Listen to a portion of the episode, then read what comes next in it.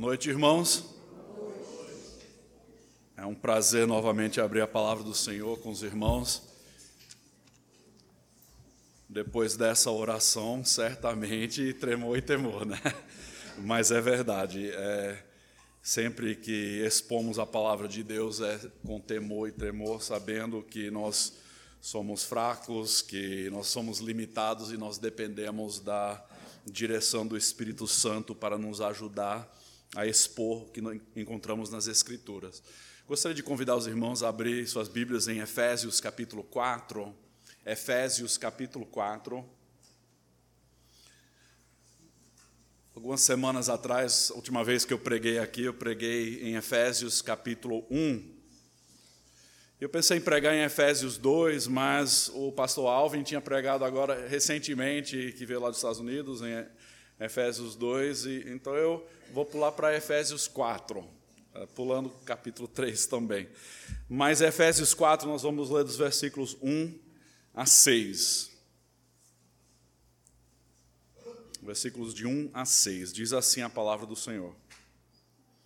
Rogo-vos, pois, eu, o prisioneiro no Senhor, que andeis de modo digno da vocação a que fostes chamados, com toda a humildade e mansidão, com longanimidade, suportando-vos uns aos outros em amor, esforçando-vos diligentemente por preservar a unidade do Espírito no vínculo da paz. Há somente um corpo e um Espírito, como também fostes chamados numa só esperança da vossa vocação. Há um só Senhor, uma só fé, um só batismo, um só Deus e Pai de todos, o qual é sobre todos, age por meio de todos e está em todos.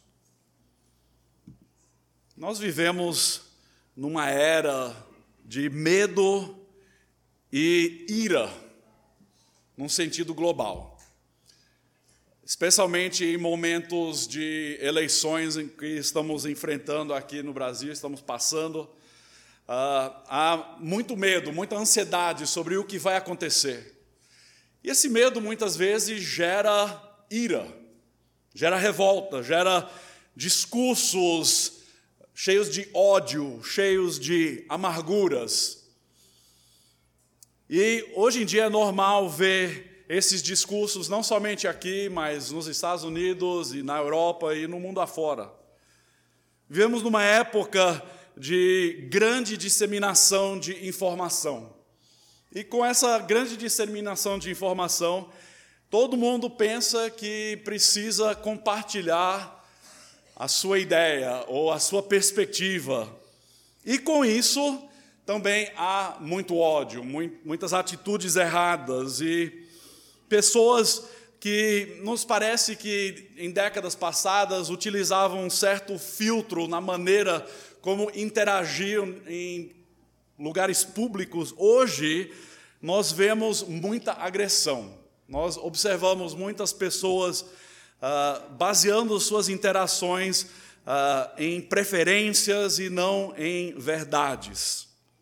Essa era de informação é, é uma era que tem gerado não apenas discurso tolerante, mas ódio, ira, todo mundo querendo opinar.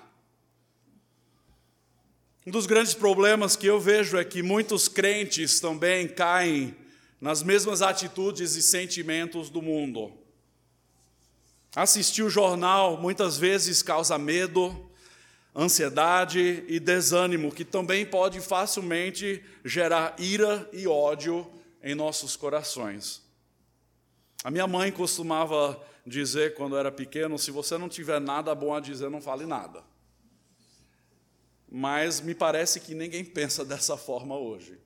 Todo mundo fala, não importa as consequências das suas palavras. Então, minha proposta hoje à noite é que aprendamos a andar essa vida cristã com humildade, mansidão e muito amor para com os outros, especialmente com os nossos irmãos em Cristo. A palavra andar, aqui em Efésios capítulo 4, versículo 1, é uma palavra, na verdade, que se encontra muitas vezes no Novo Testamento. Mas até no Velho Testamento nós encontramos a ideia de andar. Em Gênesis capítulo 5, versículo 22, encontramos o trecho que diz: Andou Enoque com Deus. Em Gênesis 6, 9 diz que Noé andava com Deus. Gênesis 17 e 1 diz que quando atingiu Abraão a idade de 99 anos, apareceu-lhe o Senhor e disse-lhe: Eu sou o Senhor, Deus Todo-Poderoso anda na minha presença e ser perfeito. O conceito de andar não é novo no Novo Testamento. É o conceito de andar na presença de Deus ou em direção da vontade de Deus. É uma vida inclinada para a vontade perfeita de Deus. Em Levítico, nós encontramos duas maneiras diferentes de andar: uma em direção a Deus e outra para longe de Deus. Isso é em Levítico 26, 3 e Levítico e 26, 14. Há um contraste entre aqueles que andam nos preceitos do Senhor e aqueles que não ouvem e não cumprem os mandamentos de Deus. Então, quando Paulo diz aqui, rogo-vos, pois eu, prisioneiro do Senhor, que andeis de modo digno, ele obviamente não está falando sobre o andar físico, mas sobre o nosso andar espiritual, sobre a nossa conduta, sobre a nossa vida, buscando a vontade perfeita de Deus. Então, aqui no Novo Testamento, nós temos esse retrato de andar, que é usado diversas vezes, até pelo apóstolo Paulo, para descrever a vida do seguidor de Cristo. Nós encontramos outras expressões como andar pela fé, ou andar em amor, andar pelo Espírito, andar em novidade de vida. Em, Efésios capítulo 2, versículo 10, uh, lemos sobre as boas obras que Deus preparou de antemão para que andássemos nelas. Então, essa palavra andar é paripaté, ou é uma palavra grega que se encontra 96 vezes no Novo Testamento em suas diversas formas: andar, andeis, anda, andamos. Oito dessas vezes se encontram aqui na carta aos Efésios. Então podemos dizer que o andar do cristão é de grande importância. Se trata da esfera da nossa existência, da nossa vida de uma forma geral pode, em alguns casos, ser usado no sentido negativo, de não andar nos caminhos do mundo. Ou, positivamente, como nós vemos aqui, de andar de forma digna da nossa vocação. Vez após vez nas Escrituras, nós somos exortados a andar na direção de Deus, ou andar com Deus. Esse andar pode ter altos e baixos, pode ter montanhas e vales, mas é uma progressão, é andar para frente. Não uma arrancada ou uma corrida de velocidade, é um andar, um passo de cada vez. Então, hoje à noite eu quero responder essa pergunta: como então podemos andar de modo digno da nossa vocação em Cristo? Quando Jesus nos salvou, Ele não simplesmente nos salvou para o céu, Ele nos salvou para vivermos para Ele, para fazermos boas obras, para sermos testemunhas dele. E muitas das coisas que Paulo escreveu nos primeiros três capítulos de Efésios tratam dessa questão da nossa vocação, do nosso chamado em Cristo. Nós lemos nos primeiros três capítulos que nós fomos redimidos, adotados, perdoados, resgatados, estávamos mortos em nossas transgressões e pecados, mas agora em Cristo nós fomos ressuscitados espiritualmente. E Deus nos fez assentar nos lugares celestiais em Cristo Jesus. No primeiro capítulo nós vimos as nossas bênçãos. Uh, falamos sobre o fato de nós termos sido predestinados antes da criação do mundo, que uh, Deus tinha já preparado a salvação para uh, aqueles que confessassem o nome de Jesus Cristo, e nós sabemos que essa salvação é inteiramente pela graça de Deus. Isso nós lemos no capítulo 2, não é nada que nós fazemos. Então, essa vocação, é, essa salvação, essa redenção que nós temos em Cristo é a base por trás dessa exortação de andarmos de modo digno. Andeis pode também ser interpretado como viveis. Uh, como já mencionei no Novo Testamento, a ideia de andar frequentemente é usado para falar da conduta diária da pessoa, como você vive, as suas atitudes, os seus pensamentos e as suas ações. Tem um livro chamado Esboços e Estudos da Bíblia para o Professor, fala assim: uh, quando nascemos, nós não conseguimos andar de imediato. Foi algo que precisou ser aprendido. O mesmo é verdadeiro na vida espiritual. Andar com Deus é uma habilidade que leva tempo para aprender. Uma vez que você sabe como sabe andar como cristão, você levará o resto da sua vida para colocar essas verdades em prática. Então o crente deve buscar diariamente andar de forma digna, de forma coerente com a sua vocação, com essa salvação, com a grandeza da nossa redenção em Jesus Cristo. Deixa eu ler aqui uma parte do comentário de John MacArthur a respeito dessa palavra digna. Porque ao ler esse versículo, você pode pensar que nós devemos andar de modo digno da, da vocação a que fomos chamados. Muitas pessoas poderiam ler isso e pensar: ah, eu preciso fazer certas coisas ou andar de tal forma para então receber essa vocação ou essa salvação. Mas, na verdade, não é bem assim. A palavra digno é axios, que em sua origem significa uma balança. Aquilo que está de um lado da balança deve ter algo de peso igual do outro lado. A palavra passou a ser aplicada a qualquer coisa que deveria corresponder à outra. Uma pessoa era digna de receber pagamento por um dia de trabalho, o que corresponderia a um salário diário. O crente que anda de forma digna da sua vocação significa um andar que corresponde com a sua, a sua posição como filho de Deus e herdeiro junto com Jesus Cristo. Quer dizer, ele deve viver de maneira que condiz com sua posição espiritual. Então, essa palavra tem a ver com valor. É, a implicação dessa exortação é que provavelmente tinha alguns cristãos lá em Éfeso que não estavam vivendo uma vida coerente ou condizente com a sua vocação. Então, nos primeiros três capítulos de Efésios, Paulo fala sobre a vocação, fala sobre verdades doutrinárias sobre a nossa salvação, a nossa posição em Cristo. E nos últimos três capítulos de Efésios, ele vai falar sobre o comportamento, ou sobre a, as ações, sobre as atitudes, sobre o andar do cristão. Então, daqui para frente, o resto vai ser sobre o andar da vida cristã.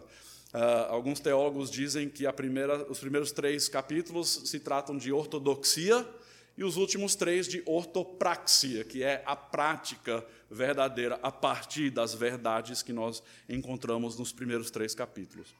Então, por falarmos em andar, hoje à noite nós vamos falar de quatro passos neste andar. Ah, há muitos passos no andar cristão, mas esse trecho eu creio que destaca alguns. Primeiro passo, nós precisamos entender a nossa vocação, precisamos entender a nossa vocação. O Paulo fala que devemos andar de modo digno desta vocação a, a que fomos chamados. Mas o que é esta vocação?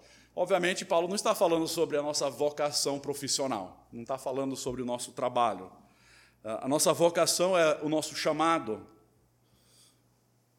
Essa palavra pois, ah, aqui diz rogo-vos, pois, podemos dizer que é a transição Paulo falou muitas verdades nos primeiros três capítulos e agora ele fala, portanto, ou pois, agora pois, vivam dessa forma. Então, precisamos entender o que ele escreveu nos primeiros três capítulos, para entender o que é a nossa vocação. Isso inclui a nossa adoção como filhos, inclui a redenção, a nossa ressurreição espiritual. Paulo escreveu aos crentes em Éfeso sobre a elevada vocação para que eles pudessem saber como viver vidas dignas dessa vocação. É a vida nova que nós temos em Cristo.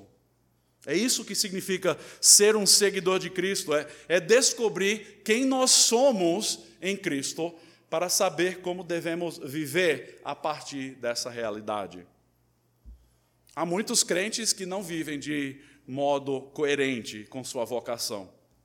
Alguns deles, talvez porque não entendem a sua vocação adequadamente. Talvez não entendem a grandeza e o valor daquilo que Cristo fez por eles. Isso pode acontecer com qualquer pessoa. Até mesmo pastores que, ao longo de muitos anos, pregando a palavra de Deus e na mesma rotina do ministério, podem ficar entediados e se esquecerem da profundeza e da grandeza da nossa vocação. Podemos perder amor e zelo por Cristo. Então, para entender como devemos andar, precisamos voltar aos pés da cruz e entender o que Deus fez por nós. Por quê? Porque nós corremos o risco de nos esquecermos do que foi feito por nós e seguirmos o mesmo rumo dessa própria igreja de Éfeso. Nós encontramos em Apocalipse capítulo 2, versículos 1 a 5. Ao apóstolo João foi dado a visão, mas foi dado também para ele escrever para a igreja em Éfeso versículos 1 a 5 de Apocalipse, capítulo Apocalipse 2, diz assim: Ao anjo da igreja em Éfeso escreve: Estas coisas diz aquele que conserva na mão direita as sete estrelas e que anda no meio dos sete candeeiros de ouro. Conheço as tuas obras, tanto o teu labor como a tua perseverança, e que não podes suportar homens maus, e que puseste à prova os que a si mesmos se declaram apóstolos e não são e os achaste mentirosos, e tens perseverança, e suportaste provas por causa do meu nome, e não te deixaste esmorecer. Tenho, porém, contra ti que abandonaste o teu primeiro amor. Lembra-te, pois, de onde caíste, arrependa-te e volta à prática das primeiras obras. E se não, venho a ti e moverei do seu lugar o teu candeeiro, caso não te arrependas. Tem muita gente que gosta de imaginar que isso aqui são simplesmente metáforas ou uh, sub, tipos de igrejas, mas eu creio que eram literalmente as igrejas a quais foram escritas uh, essas cartas. E a igreja de Éfeso, nós lemos coisas muito boas. Eles trabalhavam na obra do Senhor, eles identificavam falsos mestres de ensino, eles não suportavam falsidade, eles perseveraram nas coisas do Senhor. Mas Deus tinha algo contra eles, e esse algo é que eles haviam abandonado o seu primeiro amor. Eles haviam se esquecido da sua vocação, de onde eles tinham sido resgatados, de onde Deus tinha tirado eles. Eu creio que todos nós, em certos momentos da nossa jornada, precisamos voltar aos pés da cruz e refletir na grandeza daquilo que foi feito por nós, no tamanho da graça, da maravilha da salvação, do perdão que nós temos em Cristo. Mas como é que nós fazemos isso? Eu sugeria uma aplicação prática de como podemos compreender e entender a nossa vocação. Primeiro, nós precisamos meditar na palavra de Deus para entender essa vocação. Isso nos deve humilhar diante da salvação maravilhosa que é nossa por causa do amor de Deus. Nós precisamos ter um amor pela palavra, não somente nos cultos, não somente nos estudos, mas diariamente, nos imergindo na palavra de Deus, conhecendo as verdades a respeito de Deus. O crente que não vive na palavra jamais poderá andar de modo digno da sua vocação. Por quê? Porque é na palavra que nós entendemos essa vocação. Paulo escreve em 2 Timóteo 3,17 que toda a Escritura tem o propósito de preparar o homem a ser maduro e perfeitamente habilitado para toda boa obra. Isso inclui todos os aspectos da nossa vida, como ser um bom marido, um pai, um trabalhador, um amigo, alguém que serve no ministério da igreja. A palavra de Deus nos equipa e nos prepara em todos os aspectos da vida para servir a Deus. É isso que nós chamamos na teologia de suficiência das Escrituras. É uma doutrina que eu amo, porque eu estou convicto de que a palavra de Deus nos ensina tanto o caminho para a salvação, quanto a maneira de viver a partir dessa salvação. A Bíblia nos mostra não somente como ser salvos, mas também como viver de modo digno dessa salvação. E o mais que nós conhecemos a palavra de Deus, mais saberemos como viver de modo digno. Também eu quero sugerir a importância da oração no nosso dia a dia. Parte da nossa vocação inclui coisas específicas que Deus preparou para as nossas vidas. Somos feitura dele, criados em Cristo Jesus para boas obras. Mas nós precisamos ter intimidade com Deus no nosso andar, por meio da palavra e por meio da oração. Porque a pessoa que ora regularmente estará melhor preparada para ouvir a voz de Deus por meio das Escrituras e seguir a direção do Espírito Santo em sua vida. Então, a pergunta que eu tenho para você hoje à noite: você tem intimidade com Deus? Você está diariamente buscando a Deus na Sua palavra e na oração? Porque eu creio que, a fim de entendermos, compreendermos a magnitude da nossa vocação, precisamos conhecer a palavra de Deus. E a oração nos leva cada vez mais em dependência aos pés de Cristo, entendendo que nós precisamos dele para essa vida. Então, primeiro passo, precisamos entender essa vocação. Segundo passo, precisamos estar preparados para sofrer por Cristo. É meio implícito isso, Paulo não fala de forma bem direta, mas ele diz assim: Rogo-vos, pois, eu, o prisioneiro no Senhor. Agora, por que, que Paulo joga essa frase aí? Rogo-vos, pois, eu, prisioneiro no Senhor, que andeis de modo digno da vocação a que foste chamados.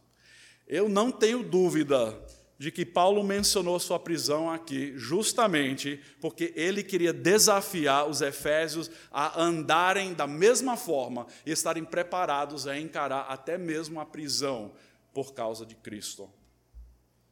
Ao mencionar sua prisão, Paulo, por diversas vezes, menciona nas suas epístolas que tudo valeu a pena. O Senhor Jesus Cristo ensinou que para ser o seu discípulo nós temos que estar dispostos e preparados a sofrer por Ele. Queria ler algumas palavras de Jesus em Mateus capítulo 10, de 34 a 38. Mateus 10, 34 a 38. Essas palavras são difíceis para algumas pessoas, mas importantes. Jesus disse: Não penseis que vim trazer paz à terra. Não vim trazer paz, mas espada. Pois vim causar divisão entre o homem e seu pai, entre a filha e sua mãe, e entre a nora e sua sogra. Assim, os inimigos do homem serão os da sua própria casa. Quem ama seu pai ou sua mãe mais do que a mim, não é digno de mim. Quem ama seu filho ou sua filha mais do que a mim, não é digno de mim. E quem não toma a sua cruz e vem após mim, não é digno de mim. Jesus nos diz que ser seu discípulo causa separação entre pais e filhos, entre irmãos. Por causa da fé em Jesus, muitas pessoas ainda hoje perdem seus relacionamentos humanos, seus relacionamentos mais próximos. Muitos são rejeitados por suas famílias. Mas Jesus não parou só com isso. Ele disse que quem ama sua família mais do que a ele e não toma a sua cruz, não é digno, aquela mesma palavra, axos, não é digno dele. E quando Jesus fala de tomar a sua cruz, ele estava falando sobre o sofrimento ligado com o seguir a ele. E isso pode incluir até mesmo a morte, é de encarar diariamente a realidade de que isso pode nos levar à morte. Então, quando Paulo se chama de prisioneiro no Senhor, eu creio que ele estava desafiando os crentes em Éfeso a estarem dispostos a sofrer por Cristo como parte desta vocação. A pessoa que não estiver disposta a sofrer por amor a Cristo não é digna de Cristo. Isso deve ser uma, uma, um grande desafio para nós numa cultura onde a perseguição não é tão óbvia. Mas não devemos nos enganar, pois a perseguição de crentes ao redor do mundo está crescendo rapidamente.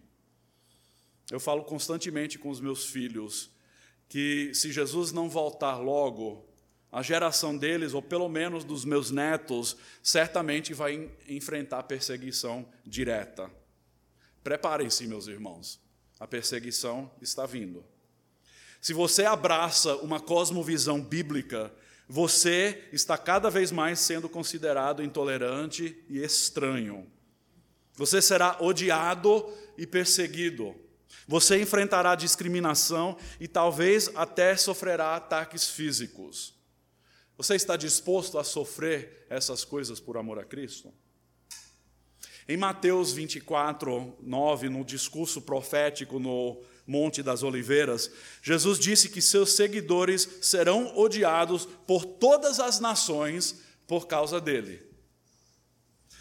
Agora, é, eu li essa pesquisa que eu achei fascinante. O Centro para Estudo de Cristianismo Global calcula que nos últimos dois mil anos, mais ou menos 70 milhões de cristãos sofreram o martírio por causa da sua fé. Em média, são quase 100 que morrem por dia. Só na última década, um milhão de pessoas morreram por causa da sua fé em Jesus Cristo. Você pensa, ah, mas isso não pode acontecer aqui comigo? Nós não sabemos, mas nós devemos estar preparados para sofrer prisão, perseguição, qualquer coisa.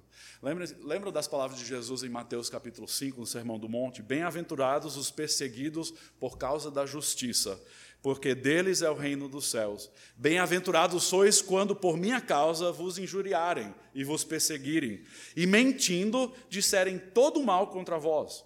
Regozijai-vos e exultai, porque é grande o vosso galardão nos céus, pois assim perseguiram aos profetas que vieram antes de nós. Tem muita gente que só quer se defender, né?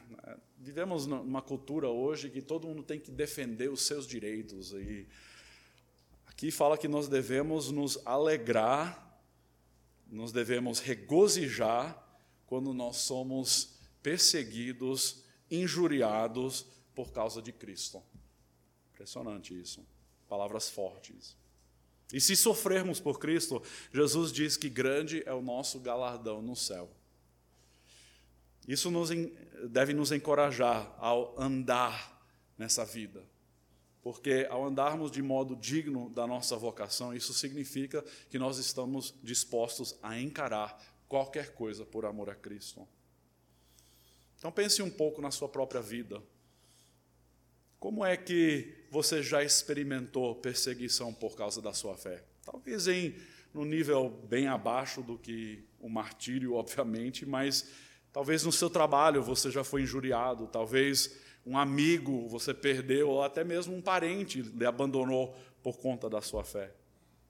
Como nós podemos ser fiéis no nosso andar diante dessa perseguição? É abraçando a causa de Cristo por amor a Cristo. Nós precisamos reconhecer também que no mundo afora há muita perseguição contra a igreja.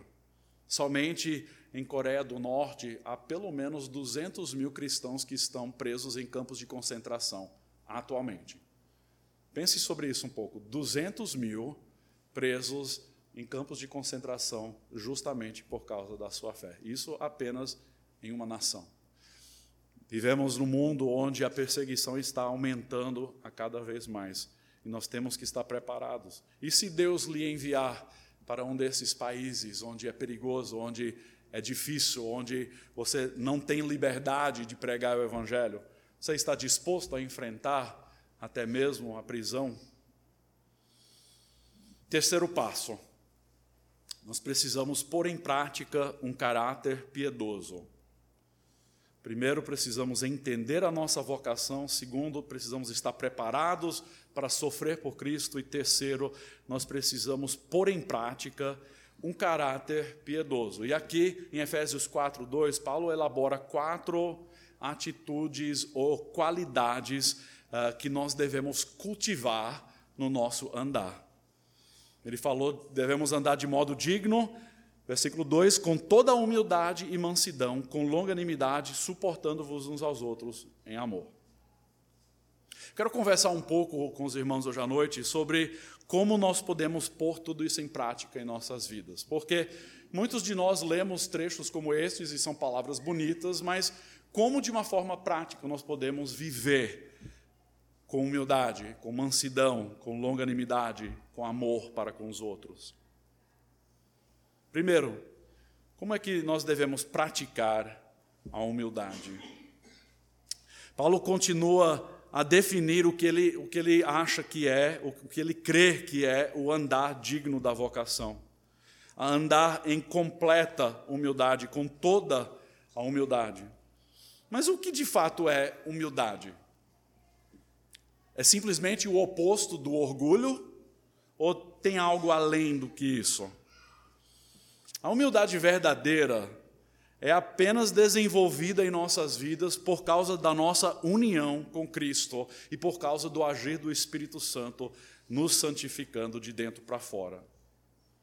A humildade nos torna consciente de que não temos nada e nos capacita a estimar outros como melhores do que nós mesmos. Então, a humildade é reconhecer que nós não somos nada, nós não somos ninguém e a humildade nos capacita a estimar os outros como melhores do que nós mesmos. É o oposto da presunção, da arrogância, da vanglória. É o reconhecimento da nossa pequenez.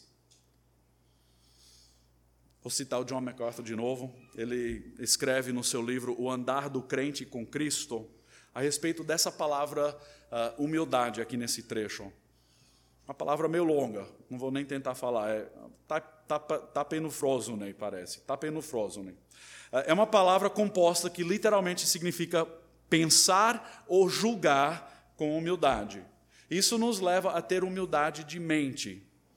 E John MacArthur reflete uh, num contexto histórico. Ele diz assim: John Wesley observou que nem os romanos e nem os gregos tinham a palavra humildade em seu vocabulário. O conceito era tão estranho e repugnante na maneira deles pensar que não havia um termo para descrever essa atitude.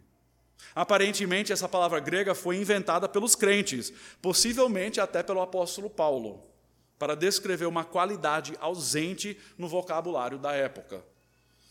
Durante os primeiros séculos do cristianismo, escritores incrédulos pegavam o termo humildade emprestado para falar de forma pejorativa dos crentes. Isso porque para eles a humildade demonstrava uma fraqueza desprezível. Os dias de hoje não são muito diferentes. Quando pessoas falam sobre uma pessoa humilde, tipicamente estão falando sobre uma pessoa fraca, uma pessoa pobre. A humildade na cultura moderna não é uma atitude muito exaltada. Mas a razão por que um crente pode ter humildade em sua mente é porque ele se julga à luz de Deus e não dos homens. Ele é honesto consigo mesmo, reconhecendo suas fraquezas, suas limitações e, em específico, os seus pecados. Paulo, possivelmente o cristão mais piedoso que já andou na face da terra, se chamou, se auto-intitulou do principal ou maior dos pecadores, em 1 Timóteo 1,15. Ele, em, aqui mesmo em Efésios 3,8, ele se chama do menor de todos os santos. Em 1 Coríntios 15, 9, ele se chama do menor dos apóstolos, até mesmo dizendo que nem era digno de ser chamado apóstolo. Era um homem que reconhecia quem ele era, diante da grandeza de Deus. Mas essa perspectiva somente pode ser desenvolvida na mente do crente que vive constantemente na presença de Deus. E então ele se compara à santidade e à justiça de Deus, não aos outros. Isso desenvolve humildade na maneira de pensar. Então o crente humilde sabe que ele não é nada e ele não tem nada a oferecer. Tudo que ele tem é Deus. Ele também reconhece que ainda está longe da perfeição. Como diz nas bem-aventuranças em Mateus 5, ele é humilde em espírito, ele reconhece quem ele é. E isso não deixa nenhuma possibilidade dele se orgulhar ou de criticar e julgar os outros. Ele está constantemente pensando sobre Deus e sobre o seu próximo. Já a pessoa orgulhosa é o oposto de tudo isso. É, a pessoa orgulhosa se recusa a viver na presença de Deus. Ela não se julga à luz de Deus. Em vez disso, ela vive se comparando com os outros, cultivando a vaidade que já está em seu coração. A pessoa orgulhosa também vive com o complexo de vítima. Nós vemos isso muito nos dias de hoje. Sempre sentindo pena de si mesma, sempre contemplando quão difícil é a sua vida ela tem dificuldade de olhar para as necessidades dos outros a fim de ajudar, pois ela vive contemplando suas próprias necessidades. A pessoa orgulhosa está cheia de ambição egoísta, o desejo de sempre se exaltar, sempre aparecer. Mas Tiago escreve no capítulo 4, versículo 6, que Deus resiste aos soberbos, mas concede graça aos humildes. O fato é que se você é uma pessoa orgulhosa, você está para enfrentar a disciplina de Deus em algum momento. Por quê? Porque Deus concede graça aos humildes, mas Ele derruba aquele que se exalta. Então a pergunta que eu tenho para vocês hoje à noite: você é completamente humilde? Uma pergunta um tanto óbvia. Claro que não. Se você acha que é, você ainda tem muito que aprender. Eu não tenho muita dificuldade de ver ainda como estou longe de uma vida completamente humilde. Onde isso mais se manifesta? Em casa, com as nossas esposas, com os nossos filhos, com aqueles que nós amamos. Não é raro ver momentos de orgulho e egoísmo se manifestando. Quantas vezes eu procuro os meus próprios interesses? Infelizmente, isso é com muito mais frequência do que eu deveria. Homens, imaginem a diferença que faria nos seus casamentos se você fosse completamente humilde e deixasse cair por terra o seu egoísmo, o seu machismo, o seu orgulho. Imaginem a diferença que faria se servíssemos os nossos filhos e as nossas famílias com corações humildes. Imaginem a diferença que faria na igreja se vivêssemos sempre olhando para o bem do próximo antes do nosso. Quantos conflitos deixariam de existir se todos andassem em humildade? Por isso há tanta ênfase no Novo Testamento sobre essa questão de andar em humildade. Então, como é que nós aplicamos isso de uma forma prática? Se nós identificarmos orgulho, egoísmo em nossas vidas, nós precisamos nos arrepender imediatamente. Nós precisamos uh, clamar a Deus por ajuda para que Ele venha ao nosso encontro. Nós precisamos aprender com a disciplina de Deus em nossas vidas, nos corrigindo, nos moldando. Nós devemos pedir a Deus a graça que nós precisamos diariamente para nos tornarmos cada vez mais humildes com o Senhor Jesus Cristo. Paulo até fala em Filipenses capítulo 2 que nós precisamos olhar para a atitude de Cristo. Filipenses 2,5: Tende em vós mesmos o mesmo sentimento que houve também em Cristo Jesus, pois ele, subsistindo em forma de Deus, não julgou como usurpação o ser igual a Deus. Antes a si mesmo se esvaziou, assumindo a forma de servo tornando-se em semelhança de homens, e reconhecido em figura humana, a si mesmo se humilhou, tornando-se obediente até a morte e morte de cruz. Quando Cristo se esvaziou, ele demonstrou para nós uma humildade perfeita. E Paulo usa este exemplo como o grande exemplo para nós imitarmos. A encarnação é o retrato mais lindo que existe de humildade. Como podemos ser humildes quando nem mesmo o Filho de Deus foi orgulhoso? Como não como podemos deixar de ser humildes quando Deus mesmo se vestiu de carne humana e andou entre nós? Você está andando de modo digno da sua vocação nesse sentido? Andando com toda a humildade? Você está demonstrando humildade com suas palavras, pensamentos e ações?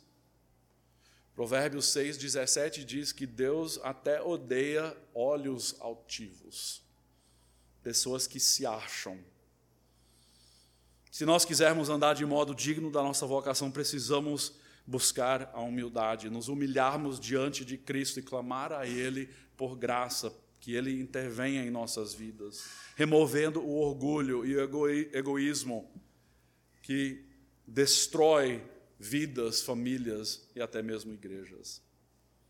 Nós também devemos praticar a mansidão com toda a humildade e mansidão. Mansidão é a atitude de se submeter a Deus sem nenhum traço de rebeldia. Mas também é a atitude de reagir com humildade às indelicadezas dos outros. Ser uma pessoa mansa. Eu confesso que em muitos casos eu não sou muito manso diante das indelicadezas dos outros, especialmente no trânsito.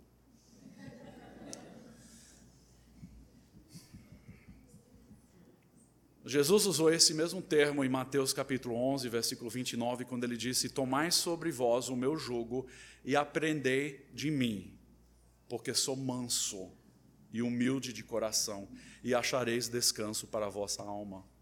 O nosso Salvador é manso e devemos aprender com ele. Só que tem um problema. No nosso vocabulário em português, muitas vezes a palavra mansidão é equiparada à fraqueza. Uh, mas essa não é a melhor maneira de entendermos o termo. Pelas pesquisas que eu fiz, a palavra original era usada para descrever diversas coisas. Talvez a ação de domar ou amansar um animal, ou talvez um vento calmo. Mas em cada um desses casos, há um certo poder ou força, mas é poder ou força sob controle. Um animal que tem poder, tem força, mas domado, amansado. Também um vento que tem poder, tem força, mas está calmo, está sob controle. Então, mansidão, ah, essa qualidade demonstrada até pelo Senhor Jesus Cristo, não é você ser um fraquinho, um coitadinho. Não é isso que significa. Porque ao mesmo tempo nós vemos Jesus em João 2 usando um chicote dentro do templo e expulsando pessoas que estavam usando a casa de Deus de forma desonrosa. Mas também vemos Jesus Cristo sendo injuriado, açoitado e colocado na cruz. Ele foi manso como uma ovelha, levado ao matadouro e não abriu a sua boca. Ele demonstrou mansidão diante das injustiças cometidas contra ele. Mas em outros casos, quando se tratou de injustiças cometidas contra os outros, ele agiu como leão. Ele demonstrou sua força, mas sempre sob controle. A pessoa verdadeira, verdadeiramente mansa sabe controlar a sua força. Em vez de explodir diante de injustiças pequenas, ela é mansa e sabe perdoar. Manso é aquele que é capaz de perder uma discussão sem se irritar. Manso é aquele capaz de discutir um assunto sem perder a calma. Manso é aquele capaz de ser livre do espírito de vingança, mesmo diante da provocação. Então pergunto: você demonstra mansidão no seu dia a dia? Na sua família, no seu trabalho, na igreja? Como você reage quando é maltratado ou injuriado por alguém? Terceira qualidade que nós encontramos aqui é longanimidade. Em algumas versões é traduzida por paciência, mas é, é uma palavra um pouco que tem um pouco mais peso do que meramente paciência. Significa sofrer por longo prazo diante de circunstâncias ou até mesmo pessoas difíceis. Significa que você sofre por longo prazo diante de circunstâncias ou até mesmo pessoas difíceis. Claro que isso envolve paciência, mas é muito mais. Em Isaías capítulo 53, nós, uh, vemos Jesus Cristo sendo chamado um homem de dores, o servo sofredor, que suportou sofrimento. E a pessoa que segue a Jesus Cristo também deve estar preparado a enfrentar as mesmas coisas. Por quê? Porque a tribulação é uma das maneiras pelas quais Deus nos transforma. Tiago, capítulo 1, fala sobre isso, que ah, ao passarmos por diversas tribulações, nós devemos nos alegrar, porque é por meio da tribulação que eh, perseveramos, e a perseverança deve levar ao seu fim, que eventualmente é a nossa maturidade. Eh, significa que quando nós perseveramos nas provações, nós começamos a enxergar as nossas fraquezas e isso vai nos levar cada vez mais em confiança aos pés de Cristo, a Deus, buscando nele a graça que nós precisamos. Então, se longanimidade é uma atitude que caracteriza um andar digno, a conclusão é que reclamações, amargura, ira, autocomiseração são atitudes que não convêm com aquele que conhece a Cristo. Filipenses 2, 14 e 15 diz que devemos fazer tudo sem murmurações nem contendas, para que vos torneis irrepreensíveis e sinceros, filhos de Deus, inculpáveis no meio de uma geração pervertida e corrupta, na qual resplandeceis como luzeiros no mundo. Eh, se eu não me engano, ontem de manhã no Café dos Homens vocês abordaram uh, Mateus uh, 5, né, sobre ser sal e luz. Essas atitudes de mansidão, de longanimidade, de humildade, são atitudes que vão refletir a luz de Cristo no mundo perverso. O oposto também vai ser a verdade. Se você vive murmurando, reclamando, se você não persevera no meio das dificuldades, as pessoas não vão ver Cristo refletido na sua vida. Então, como nós desenvolvemos a, a longanimidade? Nós precisamos primeiro aprender a confiar em Deus, no agir de Deus. A razão por que nós reclamamos e ficamos insatisfeitos é justamente porque nós não confiamos na soberania de Deus como deveríamos. Se você tem a tendência de reclamar, é porque você não confia no agir de Deus. Porque se você confia perfeitamente na soberania e na providência de Deus, você sabe que Ele está no controle de todos os detalhes da sua vida. E você vai encarar essas dificuldades com longanimidade, sabendo que Ele está no controle até mesmo do seu próprio sofrimento.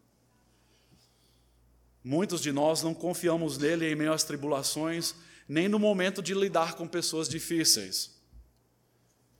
Confiança, fé, confiança e fé vem ao ouvir e obedecer a palavra de Deus. Mas também vem quando experimentamos a fidelidade de Deus no nosso dia a dia. Quanto mais confiamos em Deus, mais nos tornamos pessoas longânimas, pessoas pacientes, pessoas que perseveram. E a quarta qualidade é o amor. Suportando-vos uns aos outros em amor.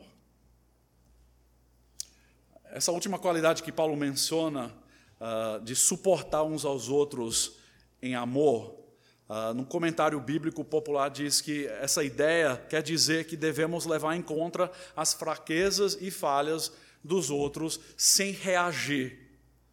Devemos entender que as pessoas têm personalidades, habilidades e temperamentos diferentes de nós. Não se trata de uma questão de fingir enquanto por dentro estamos cheios de ressentimento.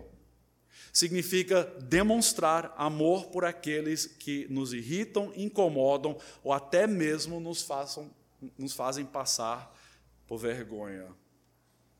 Amar e suportar o irmão é difícil, especialmente quando nós sentimos que o nosso orgulho foi machucado de alguma forma. Você ama pessoas que lhe irritam, que lhe incomodam? ou que fazem você passar por vergonha. 1 Pedro 4,8 diz: Acima de tudo, porém, tende amor intenso uns para com os outros, porque o amor cobre multidão de pecados. Meus irmãos, essas quatro qualidades se tratam de uma vida piedosa, de um andar piedoso. Então, em primeiro lugar, nós precisamos entender a nossa vocação. Em segundo lugar, nós temos que estar preparados a sofrer uh, por Cristo. Terceiro, nós precisamos pôr em prática esse caráter piedoso com suas diversas qualidades. E isso só vem quando nós nos rendemos ao agir do Espírito Santo. O enchimento do Espírito Santo vai resultar nessas qualidades. Porque o amor, a mansidão, a humildade, essas são coisas que nós encontramos no fruto do Espírito, alistados em Gálatas capítulo 5. Mas o egoísmo, arrogância, impaciência, amargura e ressentimento são atitudes indignas daquele que conhece a Cristo. Qual dessas qualidades é mais difícil para você? A humildade, a mansidão, longanimidade ou amor? O que será que Deus está lhe mostrando nesta noite que você deve cultivar em seu coração? Quais atitudes erradas você precisa uh, colocar aos pés da cruz e se arrepender em quebrantamento, dizendo: Senhor, eu sou uma pessoa orgulhosa, me mostre quem eu realmente sou. Último passo, e por aqui vamos encerrar. Nós devemos lutar pela unidade da igreja. Interessante que Paulo coloca os versículos 3 a 6 aqui nesse contexto de andar de modo digno, mas esses versículos de 3 a 6 fala justamente sobre lutar pela unidade do corpo de Cristo. Versículo 3 diz: Esforçando-vos diligentemente por preservar a unidade do Espírito no vínculo da paz. Aqui Paulo diz que nós devemos nos esforçar diligentemente a preservar essa unidade. Uh, preservar a unidade indica que nós não criamos a unidade, correto? A unidade não vem de nós, a unidade vem do Espírito.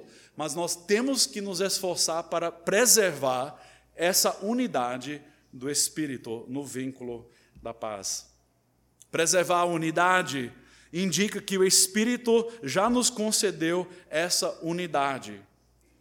Agora, há essa necessidade de preservar, de lutar, de nos esforçarmos para que a unidade não se perca no corpo de Cristo. A, a unidade não é algo criado por homens, é algo divino.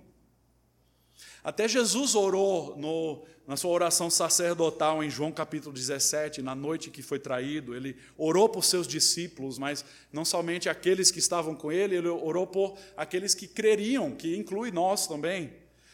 Versículo 20 de João 17, ele diz: Não rogo somente por estes, mas também por aqueles que vierem a crer em mim, eu e você, por intermédio da Sua palavra, a fim de que todos sejam um e como és tu, ó Pai, em mim e eu em ti, eu em ti, também sejam eles em nós, para que o mundo creia que tu me enviaste. Meus irmãos, a unidade é um símbolo, uma evidência para o mundo de que Cristo está presente em nosso meio. É um testemunho de fé. Então, lutar pela unidade de Cristo é algo que todos os membros da igreja devem se esforçar a fazer. Não é somente o pastor e a liderança que deve buscar preservar a unidade, sim, isso faz parte do papel da liderança, mas cada membro que faz parte do corpo deve se esforçar diligentemente.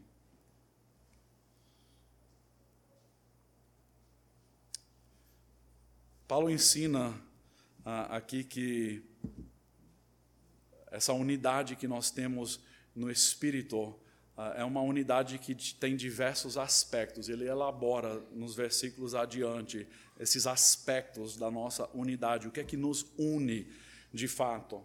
Mas precisamos entender que é o Espírito de Deus que nos une como corpo. Não é porque nós vestimos a mesma camisa, não é porque nós temos as mesmas habilidades, não é porque nós temos os mesmos gostos, Porque isso não é verdade. O corpo de Cristo inclui pessoas muito diferentes, pessoas de culturas diferentes, experiências diferentes, gostos diferentes. E é somente a obra do Espírito de Deus que pode unir essas pessoas em um só corpo. Então, quando Jesus ora pelos seus discípulos que eles fossem um, assim como Jesus e o Pai também eram um, é interessante que Jesus responde essa oração com a dádiva do Espírito Santo que foi dado à igreja. Jesus mesmo responde essa oração a dádiva do batismo do Espírito Santo. Infelizmente, é uma doutrina que tem sido distorcida por muitas igrejas nos dias de hoje. Alguns creem que o batismo do Espírito Santo é uma segunda obra de graça em algum momento posterior à salvação, às vezes manifestado por sinais e línguas. E as igrejas que enfatizam um batismo do Espírito Santo desse tipo, uh, frequentemente enfatizam a importância das pessoas buscarem esse batismo. Mas Paulo ensina que cada crente em Jesus Cristo experimenta o batismo do Espírito, o que de fato é um ato que acontece na conversão da pessoa. É, é algo que não precisa ser buscado, mas é derramado sobre cada seguidor de Cristo. Em 1 Coríntios 12, 13, Paulo escreve: Em um só Espírito todos nós fomos batizados em um corpo, quer judeus, quer gregos, quer escravos, quer livres. E a todos nós foi dado beber de um só Espírito.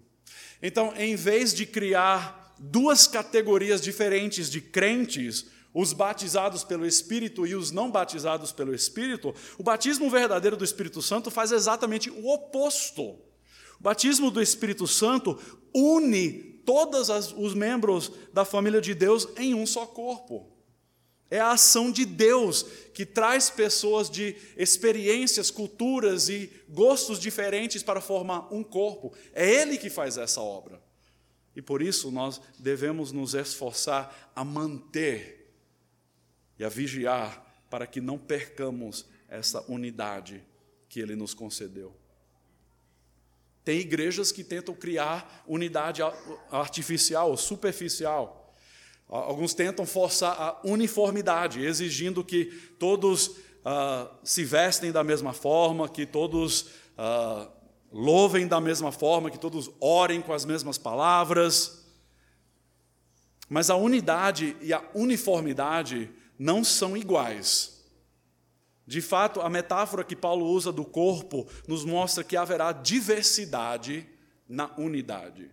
O corpo físico, apesar de ser um, é composto de pés, olhos, pulmões e pernas. Igualmente, na igreja, o corpo de Cristo, há muitos membros com culturas, preferências, perspectivas e dons diferentes. Nós devemos celebrar essa diversidade, porque essa diversidade glorifica a Deus, o Criador de todas essas pessoas diferentes de nós. Sempre que eu ouço falar sobre alguma briga ou conflito numa igreja, eu fico entristecido. Há tantas brigas ridículas em igrejas hoje causadas pela cor da tinta das paredes por causa dos instrumentos que podem ser tocados nos cultos públicos, porque o pastor usa uma gravata ou não usa uma gravata.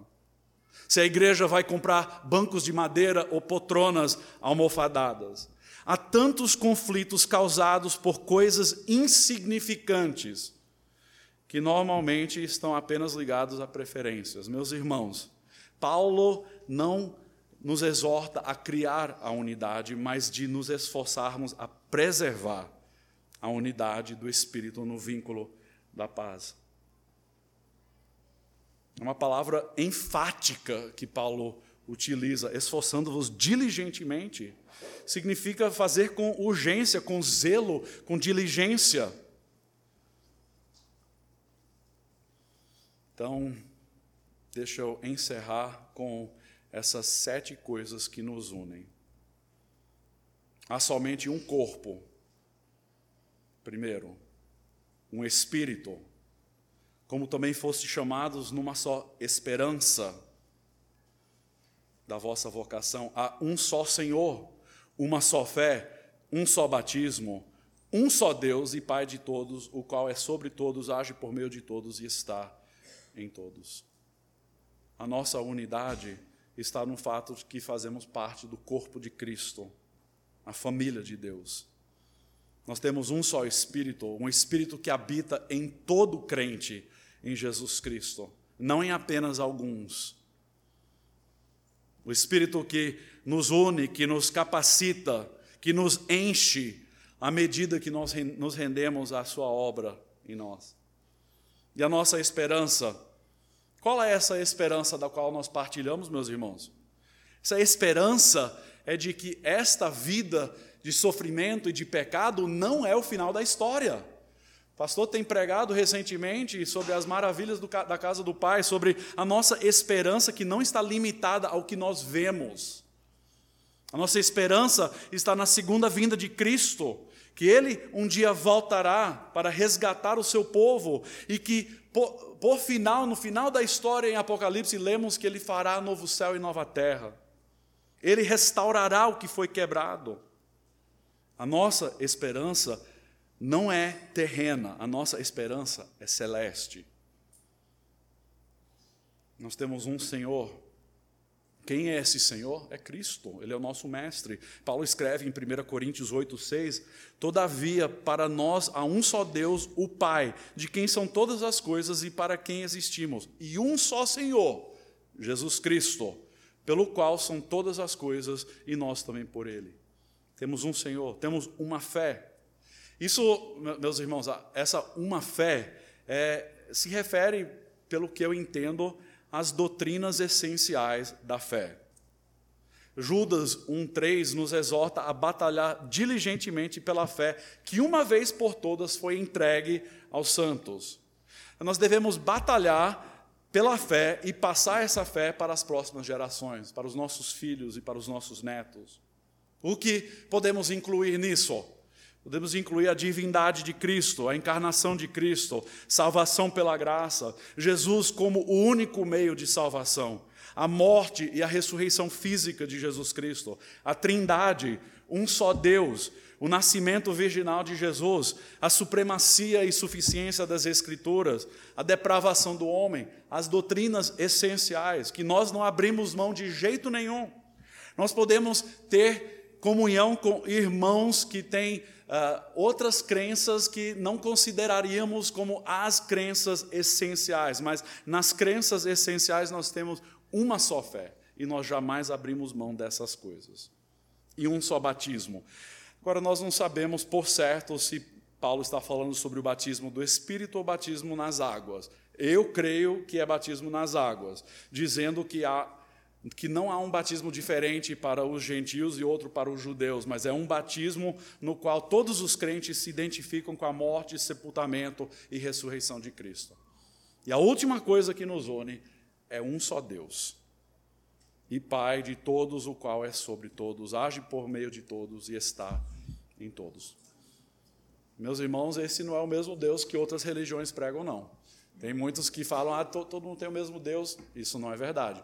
O nosso Deus é o mesmo Deus da Bíblia, não é o Deus falso que é pregado em outras religiões.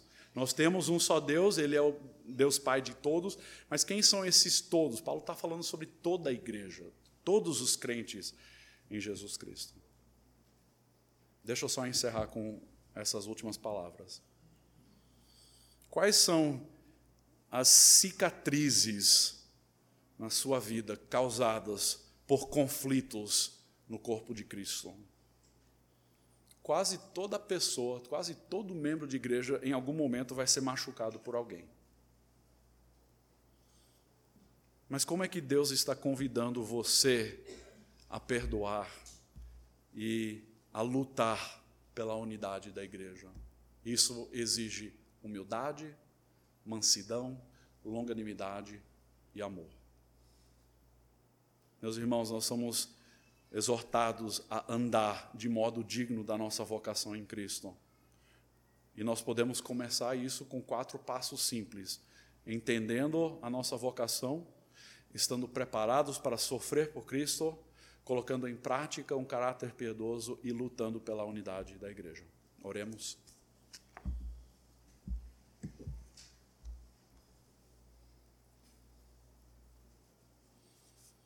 Pai, eu confesso que diante de trechos como este, eu sinto fortemente a convicção do Espírito Santo em minha vida, pois eu reconheço que eu estou ainda longe do alvo. Mas, Pai, eu quero, junto com meus irmãos nessa noite, esquecer o que ficou para trás e prosseguir para o alvo. Nós queremos, ó Deus, deixar para trás o que aconteceu e queremos olhar para Cristo, o autor e consumador da nossa fé. Queremos conhecer cada vez mais a grandeza da nossa salvação, o tamanho da tua graça, a, a extensão do teu amor. Pai, que isso nos impele a andar de modo digno dessa salvação. Pai, que não andemos conforme os nossos desejos egoístas, mas que andemos com caráter piedoso, em humildade, em mansidão, com longanimidade e com grande amor para com os outros. E, Pai, que possamos lutar, que possamos nos esforçar diligentemente a preservar a unidade do Espírito, ó Pai. Porque nós reconhecemos que o inimigo procura brechas para entrar e para semear conflitos e confusão para que a igreja seja destruída. Mas nós cremos na promessa de que o Senhor edificará a tua igreja e as portas do inferno jamais prevalecerão contra ela. Então, Pai, nos ajude a perseverar, no entanto, diante das grandes batalhas espirituais que nos rodeiam. Pai, até diante de uma eleição que tem a, a possibilidade de causar divergência de opiniões e até mesmo conflitos, Pai, que o Senhor nos una no mesmo espírito, no mesmo corpo, porque entendemos que essa não é a nossa pátria, a nossa pátria é celeste. Mas também, ao mesmo tempo, Pai, nos ajude a ser fiéis cidadãos nesta terra, cumprindo o nosso papel de cidadão, de acordo com a tua palavra de Deus, para a tua honra e a tua glória. Em nome de Jesus. Amém.